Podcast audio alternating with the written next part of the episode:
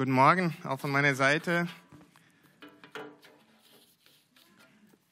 Schön heute Morgen, was ihr alles gemacht habt, liebe Kinder. Ich war so nervös für euch, aber hätte nicht sein müssen. Also ihr habt richtig, richtig toll gemacht. Ähm, stellt euch dann folgendes Szenario vor. Ihr habt eine richtig gute Note in der Schule bekommen und äh, ihr kommt nach Hause und ihr, ihr freut euch wirklich sehr über diese Note, ne? weil die Eltern werden natürlich das super toll finden und ihr könnt es kaum erwarten, das euren Eltern zu erzählen. Und ihr erzählt das und ihr wartet darauf, dass sie wirklich, wirklich glücklich sind. Und sie sind tatsächlich glücklich, ja? Sie klopfen euch auf die Schulter, sagen, super gemacht. Aber dann auf einmal fangen sie an, über irgendwelche andere Kind zu reden, vielleicht der Kind vom Nachbar, der die beste Note in der Schule bekommen hat. Und die fangen an zu sagen, oh, der war aber richtig gut, oder? Und du denkst du mal, Moment, hä? Aber ich habe auch eine gute Note bekommen. Vielleicht, das würde uns ein bisschen traurig machen, oder? In so einer äh, Situation.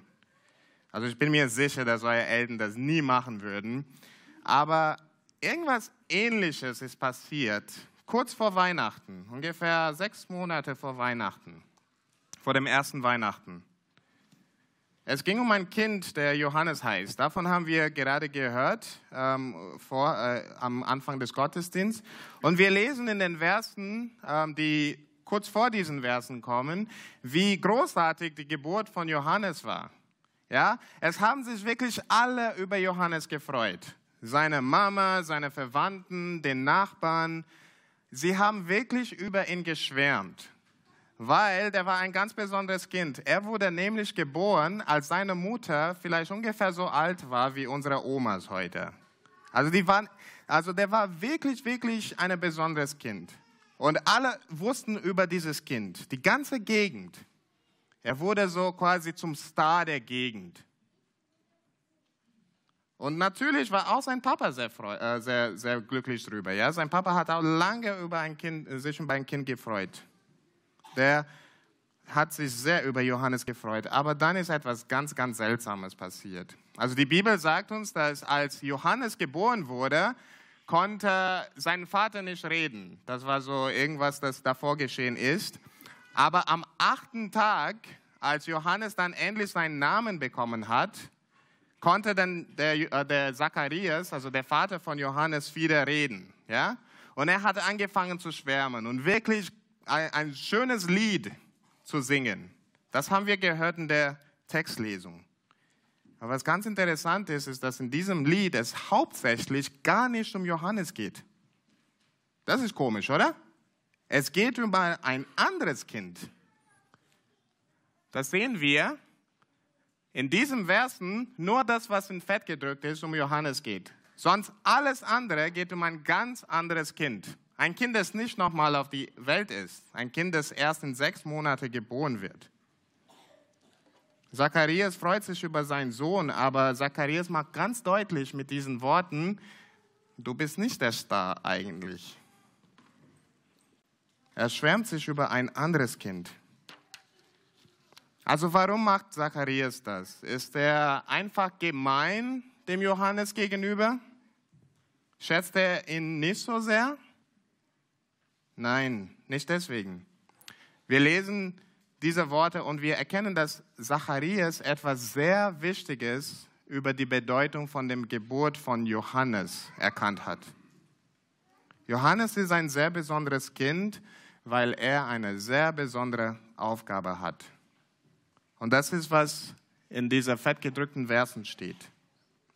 Und du, Kind, wirst Prophet des Höchstens genannt werden, denn du wirst vor dem Herrn hergehen und ihm den Weg bereiten. Du wirst sein Volk zu der Erkenntnis führen, dass es durch die Vergebung seiner Sünden gerettet wird. Nun, das sind komische Worte. Was bedeuten diese Worte? Und um diese Worte zu verstehen, müssen wir ein bisschen in die Geschichte von Israel äh, hineinschauen und ein bisschen drüber nachdenken, was es bedeutet. Also Israel, lesen wir in der Bibel, war ganz besonders für Gott. Ja? Es war ein besonderes Volk für Gott. Und dieses Volk durfte Gott wirklich näher kennenlernen. Wir lesen das in der ganzen Alten Testament, wie sie Gottes Taten als Zeugen waren. Aber sie waren auch Gott gegenüber nicht immer treu, sondern sie haben immer wieder und sehr oft sogar das getan, was Gott nicht gefällt. Und so, und so war Gott sauer auf sein Volk. Und er hat auch ihnen Schwierigkeiten äh, geschickt. Ja? Die mussten zum Beispiel in ihrem Land immer wieder mit Hungersnoten so weiter zu tun haben. Sie haben auch immer Bedrohung von außerhalb erlebt, von anderen Ländern. Und sie mussten immer ähm, so Krieg führen und auch dann kam eine Zerstörung über sie. Und dann würden sie verbannt aus ihrem Land. Sie durften nicht mehr zu Hause wohnen. Sie wurden zu anderen Ländern gebracht und als sie zu diesen Ländern gebracht wurden, wurden sie auch oft gemobbt. Ja, die wurden sehr schlecht behandelt. Einige sind zurück zu Israel gegangen, zu ihrem Land gegangen, aber auch in ihrem Land war es nicht besser. Sie wurden weiterhin bedroht und schlecht von ihren Nachbarn behandelt. Also eine ganz traurige Geschichte. Und dieses, dieses Volk hat sich natürlich nach viel besseren Tagen gehofft, nach viel besseren Tagen gesehnt. Ja, sie haben darauf gehofft, dass Gott einen Retter endlich mal schickt. Was sie aber nicht immer verstanden haben, ist, dass sie in dieser Situation waren wegen ihrer eigenen Sünden.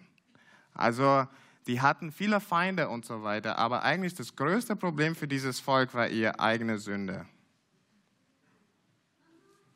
Aber Gott ist so gnädig seinem Volk gegenüber. Und er hat sie wirklich lieb. Und deswegen verspricht er auch im Alten Testament, dass er einen Retter schicken wird, ja, der sie vor alle ihren Feinden befreien wird.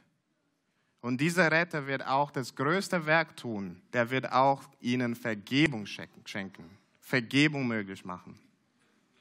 Und so wartet das Volk sehr lange drauf. Ja? Ein Jahr, zwei Jahre, zehn Jahre, 20 Jahre, 50 Jahre, 100 Jahre, bis zu 400 Jahre warten sie.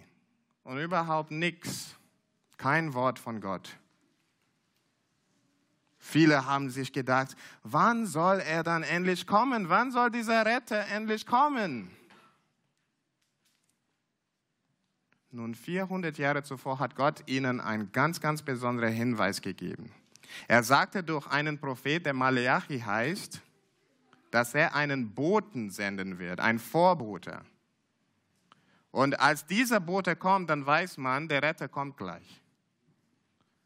Und dieser Bote dann hat die Aufgabe, sozusagen den Weg für den Retter freizumachen. Ja? Als dieser Bote da ist, ähm, wird dann der Retter kommen. Es ist ein bisschen so, wenn ihr zu Hause seid und ihr erwartet einen Besuch von eurem Oma. Ja? Und ihr wisst nicht genau, wann sie kommt. Aber dann kommt eure Mutter in, in die, das Wohnzimmer rein und sagt, räum schnell auf, räum schnell auf, die Oma kommt gleich. Das ist für euch ein sehr deutlicher Hinweis, da kommt die Oma. Und das ist ein bisschen, genau so ist es mit Johannes. Ja? Das ist, was der Bote tun soll. Ja, er wird von Gott geschickt, um Israel zu sagen, räum schnell auf, der Retter kommt gleich. Nun, Zacharias, also zurück zu unserer Geschichte heute, Zacharias hat gewusst, dass sein neugeborener Sohn, der Johannes, dieser Bote ist. Er weiß, dass seine Geburt eine Aufräumaktion startet. Und das heißt, dass der Retter nun endlich kommt. Deswegen, wenn wir diese Verse lesen, lesen wir, dass er, also Zacharias lobt Gott dafür, dass Gott ihn und sein Volk nicht vergessen hat sondern einen Retter schickt. Er dankt auch Gott dafür, dass er treu ist und sein Versprechen hält, das er den Vätern und den Propheten im Alten Testament versprochen hat. Er preist auch Gott dafür, dass Gott sein Volk durch diesen Retter von all ihren Feinden und vor allem von ihren Sünden befreien wird. Gott verspricht oder äh, der, lobt Gott dafür, dass Gott äh, sein Volk helfen wird, auf eine Art und Weise zu leben, die ihm gefällt. Und Zacharias ehrt Gott auch dafür, dass Gott durch den Retter jetzt Licht in die Dunkelheit schickt, ja? damit sie nicht mehr in Finsternis leben müssen, sondern in all ihren Chaos kommt jetzt Frieden rein. All das wird dieser Retter bringen, wenn er kommt. Und weil Johannes geboren ist, wird in dieser Stelle weist Zacharias, dass der Retter jetzt kommt. Ihr Lieben, könnt ihr jetzt vielleicht verstehen, warum Zacharias seinen Sohn sieht und sich dann so sehr über ein anderen Kind freut? Zacharias erkennt, dass, weil Johannes da ist, jetzt weiß er, dass der Retter gleich um die Ecke ist. Und Zacharias erkennt auch, dass der wirkliche, dass der wirkliche Star Jesus ist, der bald geboren wird.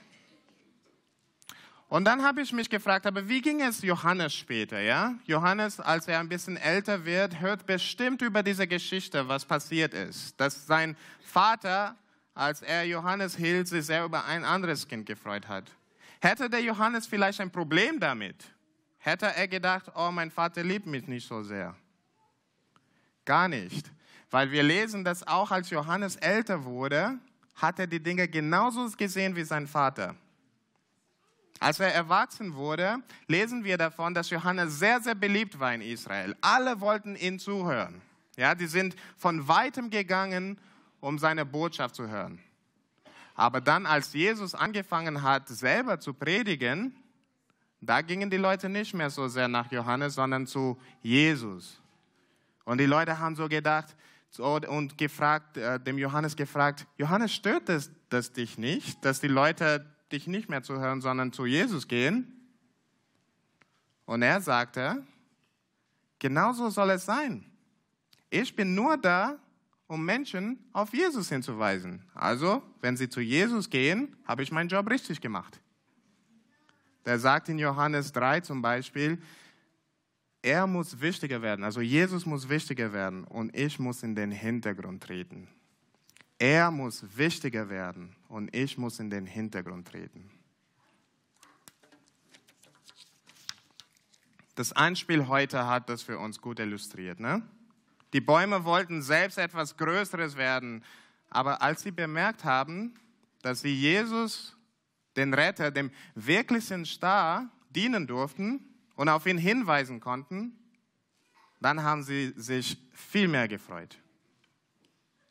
Und das sehen wir genau wie es war bei Zacharias und Johannes. Es war genau so. Ja, sie wussten, wer der wirkliche Star ist. Zacharias hat sich sehr über Johannes gefreut, aber umso mehr über Jesus. Und Johannes hat sich auch über seinen eigenen Dienst gefreut, dass er diesen Dienst tun darf.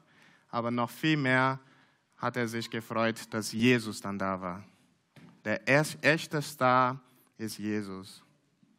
Denn, wie wir gehört haben, er ist derjenige, den Gott versprochen hat, der Menschen von allen ihren Feinden und Ängsten retten kann. Er ist derjenige, der Menschen von ihren Sünden befreien kann. Er ist derjenige, der Menschen zurück zu Gott führen kann. In den letzten Momenten von dieser Predigt will ich jetzt ähm, uns darüber, äh, darüber nachdenken, was ist dann für uns bedeutet. Wir feiern sehr bald Weihnachten. Weiß jemand, wie lang? Wie viele Tage? Acht Tage, genau. Und meine Frage ist, worauf freut ihr euch ganz besonders? Was macht Weihnachten ganz besonders für dich? Was fällt dir als alles erstes an? Hast du irgendwas gesagt? Geschenke, ja, das stimmt. Es ist für viele die Geschenke, ja, oder das leckere Essen. Also ich habe in den letzten Wochen bemerkt, ich soll ein bisschen weniger essen. Ich habe schon sehr viel gegessen. Aber vielleicht auch die Schokoladen, die ganzen Schokoladen, die zu Angebot, äh, zu Angebot da stehen. Oder die Weihnachtsmärkte, die sind echt schön hier in München. Oder vielleicht die Plätzchen, vielleicht einfach die Ferien von den Schulen. Oder dass man die Verwandten, die ganzen Verwandten sehen wird. Und diese Dinge sind tatsächlich sehr schön und es ist gut und schön, wenn wir uns über diese Dinge freuen.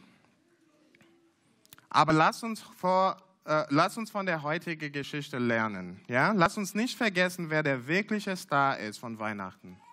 Wenn wir diese verschiedenen schönen Dinge erleben im, äh, während des Weihnachtens, wir sollen uns erinnern daran, dass diese Dinge einfach um eine viel größere Sache hinweisen. Ja, sie, so, sie dienen uns dazu, auf Jesus hinzuweisen. Wir können wirklich von Zacharias lernen hier, indem wir zu, bei unserem Weihnachten, in unserem Weihnachten Jesus den Star macht. Und ich glaube, wir können das in drei verschiedene Arten und Weisen tun. Das sind die drei Sachen, die wir machen können. Aufräumen, Gott danken und weitersagen. Also wir können bei der Aufräume-Auktion mitmachen, von dem Johannes äh, geredet hat oder Zacharias geredet hat. Und das bedeutet einfach, dass wir in unseren Herzen einen Weg für Jesus bereiten. Und in der Bibel bedeutet es erstens, dass wir einfach erkennen, dass wir schmutzig mit Sünde sind.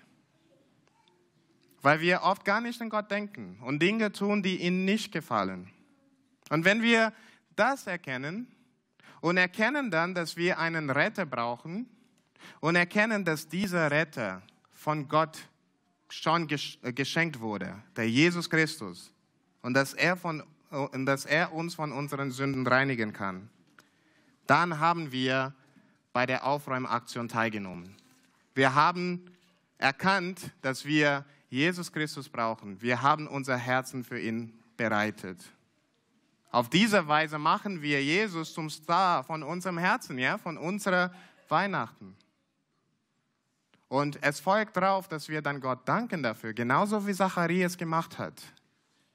Ja, es ist schön, viele großartige Geschenke zu bekommen. Aber viel wichtiger und viel großartiger ist, dass Gott uns den größten Geschenk überhaupt gegeben hat. Seinen eigenen Sohn, der wie wir in der Anspiel gesehen haben, später in seinem Leben für uns stirbt, für unsere Sünde stirbt, sodass wir mit Gott leben können.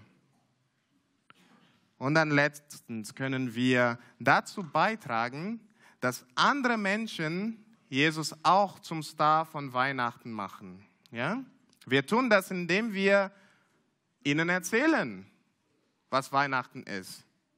Sehr schnell sind wir dabei zu sagen, was tolle Geschenke wir bekommen haben über Weihnachten oder was wir gegessen haben und so weiter.